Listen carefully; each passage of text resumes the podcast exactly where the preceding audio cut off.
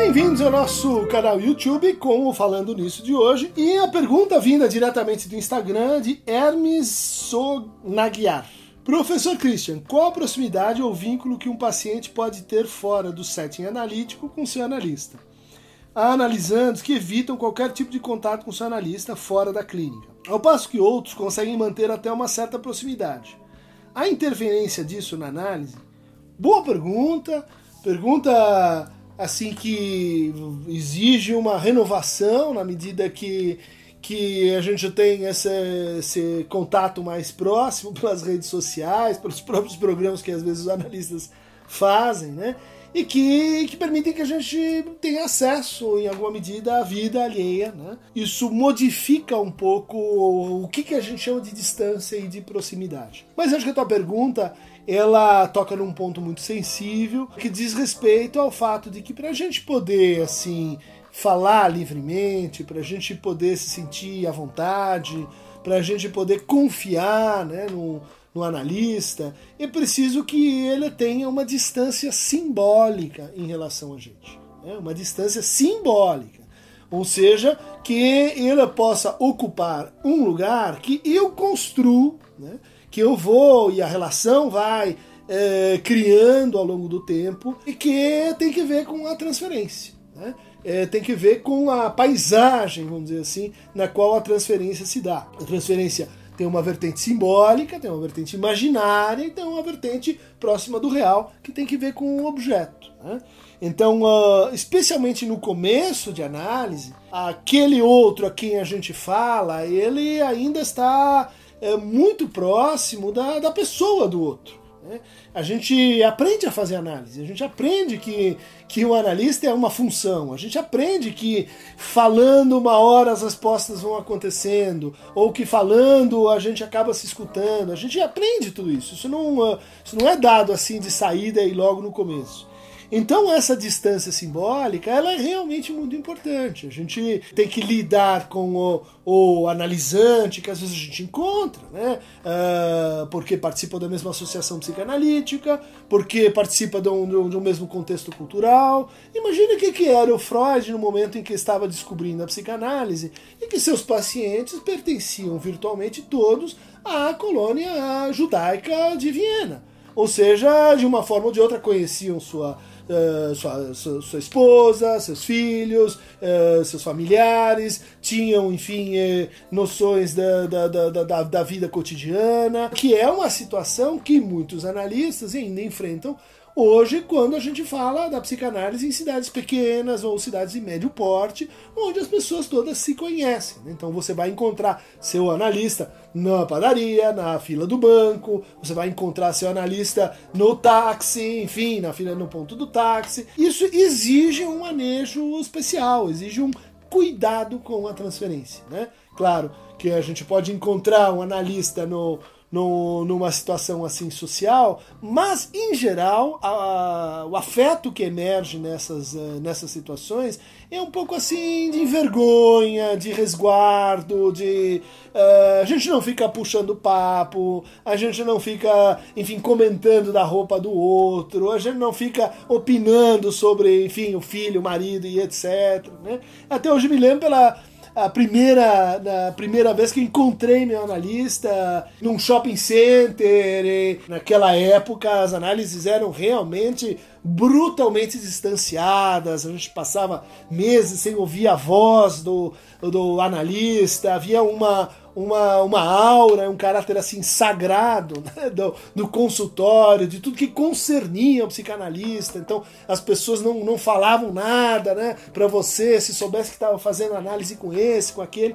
Mas até hoje eu me lembro de quando, então, num desses momentos assim é, raros, é, encontro meu analista andando né, na minha direção, eu na direção dele, assim, no shopping center, a gente se, se, entreolha e, e a gente é, bom, uh, tudo que eu podia imaginar durante, sei lá, meses, anos, o que eu diria numa situação como essa virou pó. E ele também olhou para mim e fez um, enfim, um aceno meio envergonhado e fomos em frente. De fato, isso conota, exemplifica a atitude mais comum que as pessoas têm, que é de proteger a transferência. né? de, de não deixar a transferência se misturar com outras coisas. Né? É, por isso que quando me dizem, não, mas as, opiniões políticas que você externaliza e etc., críticas sociais, isso vai atrapalhar as transferências, as, as análises e tal. De fato, olha, muito pouco, muito pouco, porque as pessoas acabam assim. E acho que essa diferença entre o que é transferência imaginária e o que é transferência simbólica, ela ajuda muito a gente a, a fazer essa partição e se aproveitar disso, né? Aproveitar da, dos momentos de confusão, dos momentos de, de cruzamento, como momentos importantes para a própria análise, né? para serem assim tratados, examinados e analisados. Né? Mas isso implica, e isso deve ser assim praticado, né? com, uh, com uma certa disciplina do lado do, do, do psicanalista. Então uh, a gente também tem, tem notícias né?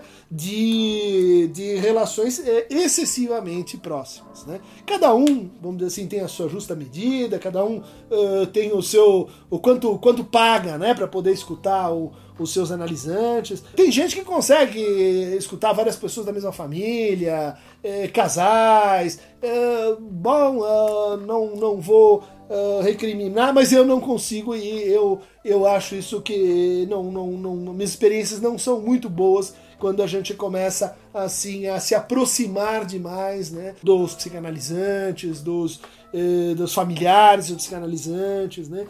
Essa é uma consideração que o Freud fazia e que a gente esqueceu. Né? Dizer, nas suas recomendações né, sobre o do tratamento, que o Bully vai colocar aí na aba no canal, observações sobre amor de transferência, o Freud dizia assim: não fale da sua análise com terceiros. Não saia da sessão e comece a dizer assim: não, meu analista fez isso, não, meu sonho foi aquilo, não, mas. É... Não faça isso. Por quê? É... não porque as pessoas vão. Uh eh, necessariamente dar, dar maus conselhos, mas porque isso prejudica a formação desse distanciamento e dessa separação simbólica que a transferência precisa para render melhor. Né? No fundo, quando você está contando né, do que aconteceu na sua análise para um terceiro, para um quarto, assim como quando a gente escreve um caso clínico e está contando o que aconteceu para a comunidade de analistas ou de cientistas, é outra coisa, né? como se a gente estivesse falando de uma de um personagem, né? de outro alguém. Porque o que se passa ali é, é de, uma, de uma outra natureza. Hermesonaguiar. Evitar contatos em excesso lembrar da recomendação freudiana a Ferenczi. Né? Esse negócio de ficar dando beijinho no paciente, ficar muito amiguinho do paciente, termina mal. Respeito, há que se ter um pouco de formalidade e é uma situação uh, em que a gente está um pouco assim como um ginecologista, né? em que a gente vai tocar em partes íntimas, a gente vai, vai ouvir o pior e o melhor daquela pessoa, uh, a gente precisa de uma distância uh, cirúrgica, isso não quer dizer neutralidade sádica, nem indiferença, mas uma distância de fato em relação à, à vida no sentido mais cotidiano e proverbial do termo. Quem quiser receber mais uh, indícios picantes sobre a vida deste psicanalista e seus detalhes mórbidos, uh, inscreva-se aqui no canal na nossa aba do Aqueronta Movebo. Aqueronta, essa personagem da mitologia grega que transportava as almas dos vivos para os mortos, dos mortos para os vivos, e esse barqueiro, né, que nos lembra toda a mítica da loucura, das frutíferas naves, né, que a gente está homenageando aí com a ideia do Aqueronta, e faça suas perguntas na aba do canal, diretamente no Aqueronta, ou então agora também nas redes sociais, no Instagram, no Facebook, no Twitter e assim por diante. Por hoje é só, hein?